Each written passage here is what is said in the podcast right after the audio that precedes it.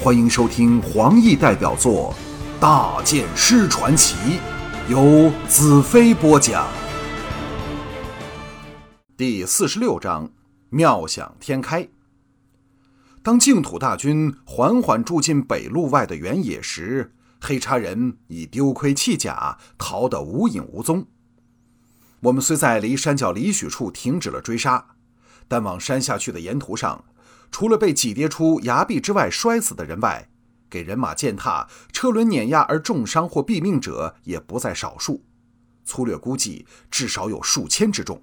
由此可知，黑叉逃军的惊慌和狼狈。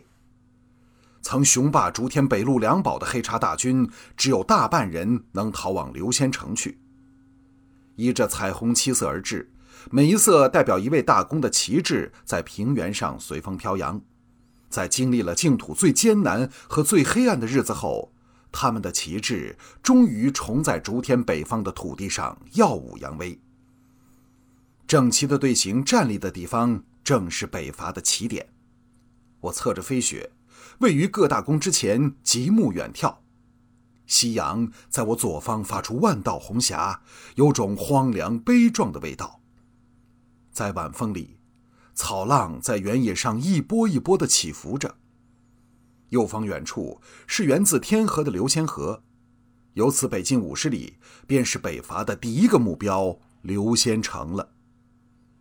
流仙河到了平原远处，绕过净土九大名山之一的居仙岭，蜿蜒而去。我看着高耸的居仙岭，心想：若能爬到山顶，必可俯瞰流仙城附近整个形势。这时，七位大公缓缓策马来到我身后，近十二万大军士气高昂地分成一百多组，列成战阵，布在平原之上，感受着胜利的喜悦。我扭过头来，和尼雅交换了深情的一眼后，向各大公微笑道：“我多想立时挥军北上，直扑刘仙城啊！但可恨要压下这诱人的欲望了。哎，真不舒服。”众大公都谅解的点头，说：“真的，谁不在脑海中转着这个念头？”我长叹一声道：“唉，以我们早先定下的计划行事吧。若黑茶人胆敢来犯，我们可以根据形势给他们迎头痛击。不过，我想他们绝不会愚蠢至此，应该只会在刘仙城恭候我们的大驾。”龙腾道。以我们的人力物力，就算日夜赶工，也要三个月的时间才能筑起抵抗黑茶人的新城堡啊！红石道：“这正好可以将我们大量黑血运抵此地。”艳色大笑道：“哈哈哈哈！这么多年我都等了，三个月算得什么？幸好这三个月里我们也不会闲着。”我淡淡道：“是的，我们不会闲着，黑茶人也别想闲着。”再一次压倒性的胜利，将净土人的情绪带上最高峰。我再一次向他们证明了，我就是传说中能扭转整个局势的圣剑骑士。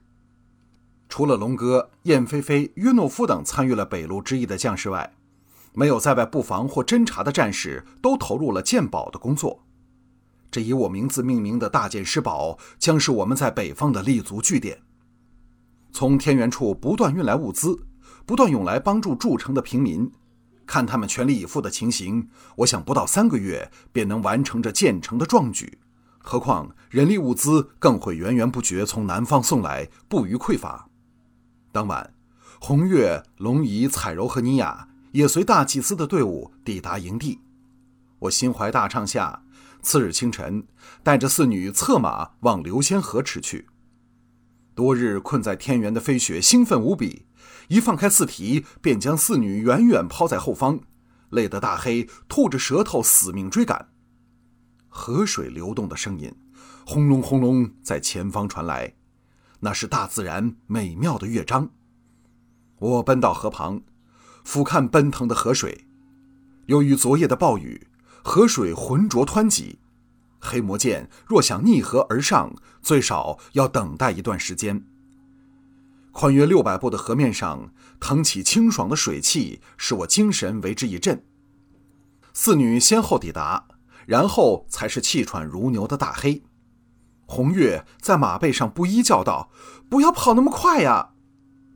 彩柔怜惜地看着颓然倒下的大黑道：“你发发好心，让大黑坐到你的马背上吧。”我看着大黑笑道：“这家伙今日背叛了我，跟你们勾结在一起，每天吃得饱饱的，养得胖胖的，现在呀，也该运动运动了。”四女娇笑不已。红月跳下马来，奔向我道：“大黑不做。”那就我红月做。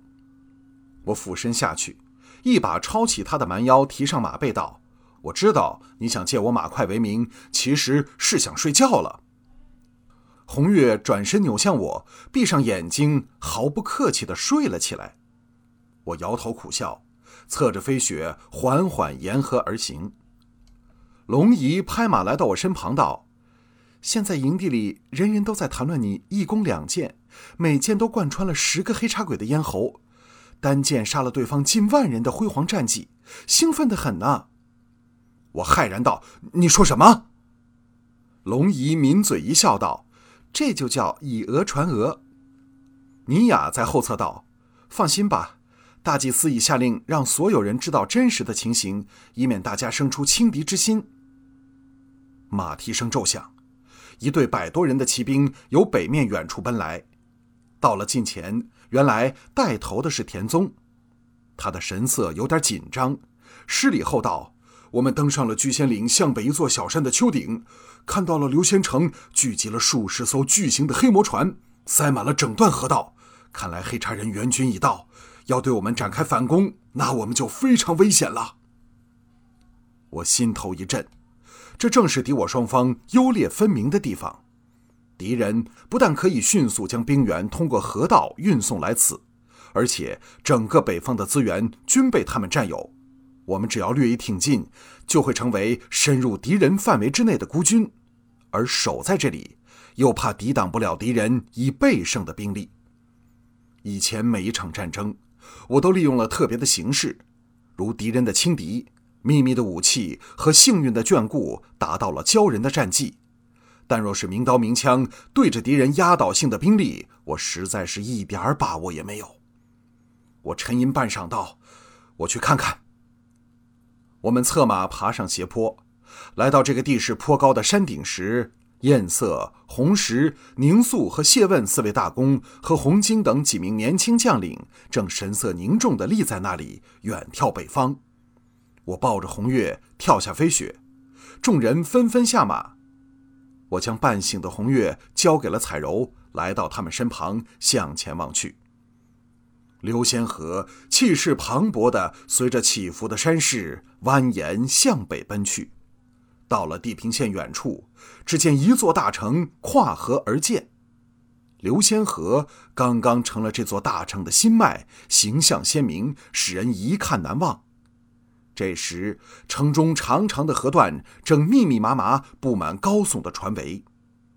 在高厚的城墙外，是一排接一排的营帐，所有在南边的山头都插着黑叉鬼飘扬的旗帜，阵容的鼎盛，看得人不由得心生寒意。我望向谢问大公，这曾是刘贤成统帅的人，眼中射出无限的伤感，不胜唏嘘地眺望着。这曾属于他的美丽大城。我回头后望，居仙岭的第一高峰居仙峰巍然耸立。特别钟爱高山的我，不禁想起了远在万水千山之外的连云峰，心想：若能登上居仙峰，看下来是否会有另一番动人景象？